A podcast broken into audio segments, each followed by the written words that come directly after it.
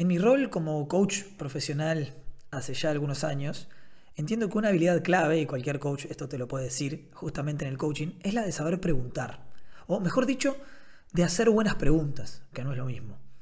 Pero creo que no solo aplica para coaches o psicólogos o terapeutas de cualquier índole, sino que es una herramienta fundamental para cualquier persona que desee construir mejores vínculos, sean profesionales, laborales o de cualquier estilo. Y la realidad es que para construir mejores vínculos con los demás, lo primero que tenemos que construir es un mejor vínculo con nosotros mismos. Y es por esto que te invito a chequear qué tipo de preguntas te estás haciendo. Hay un libro de Marily Goldberg que se llama Cambia tus preguntas, cambia tu vida, que plantea que nuestros pensamientos en general ocurren como respuesta a todas las preguntas que nos hacemos. Que si prestamos atención a cómo pensamos, nos daremos cuenta que en muchos casos los pensamientos son respuestas a preguntas internas, que de acuerdo a cuáles sean esas preguntas, pueden abrirnos o cerrarnos posibilidades y caminos.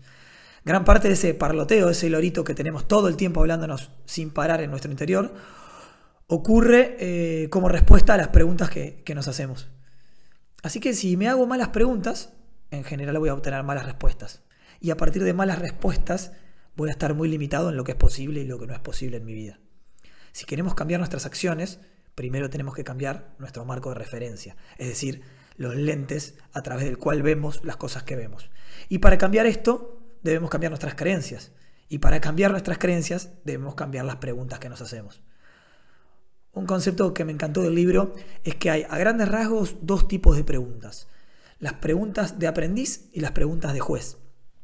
Las preguntas de juez, justamente que busca juzgar todo el tiempo, encontrar, Serían las clásicas de quién es la culpa en esta situación. ¿Cómo puedo mostrarles que tengo razón yo? ¿Quién está mal en esto? ¿En qué me equivoqué? ¿Por qué me pasa esto a mí?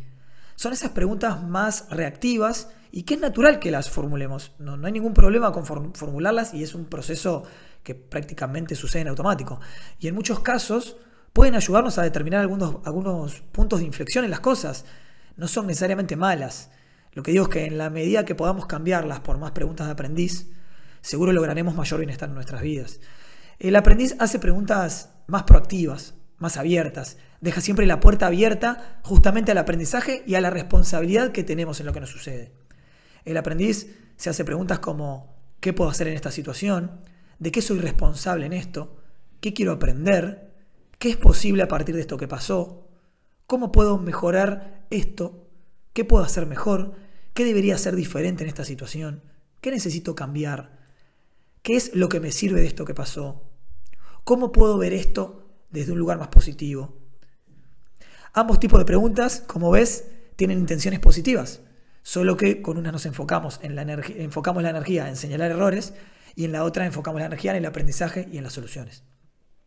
Las preguntas de aprendiz te van a llevar en general a desarrollar tu inteligencia apreciativa, que entiendo es una cualidad vital para el mundo de hoy, de nuevo, tanto profesional como, como personal. La apreciatividad es una competencia psicológica que creo tiene gran utilidad. Es lo que nos ayuda a reconocer las fortalezas en nosotros mismos y a conectar las oportunidades en lo que nos rodea con nuestras fortalezas. Es justamente una, habilidad para identificar la oportunidad en el medio de la, adversidad. Es el ser capaz de ver lo valioso en las cosas y en las personas para activarlo y hacer de eso un, agente de cambio, un agente positivo es como el faro que nos orienta en el medio de las, dificultades y, y el mundo tan complejo en el que nos toca vivir. ¿Qué tipo de preguntas te estás haciendo? ¿Qué creencias estás formando a partir de ellas? Cambia tus preguntas, cambia tu mundo. Te mando un abrazo.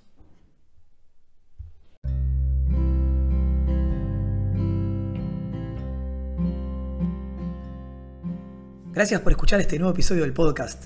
Espero que hayas podido rescatar algo que te agregue valor. Te pido que si te gustó, le des 5 estrellas al podcast para que pueda llegar más personas en la plataforma.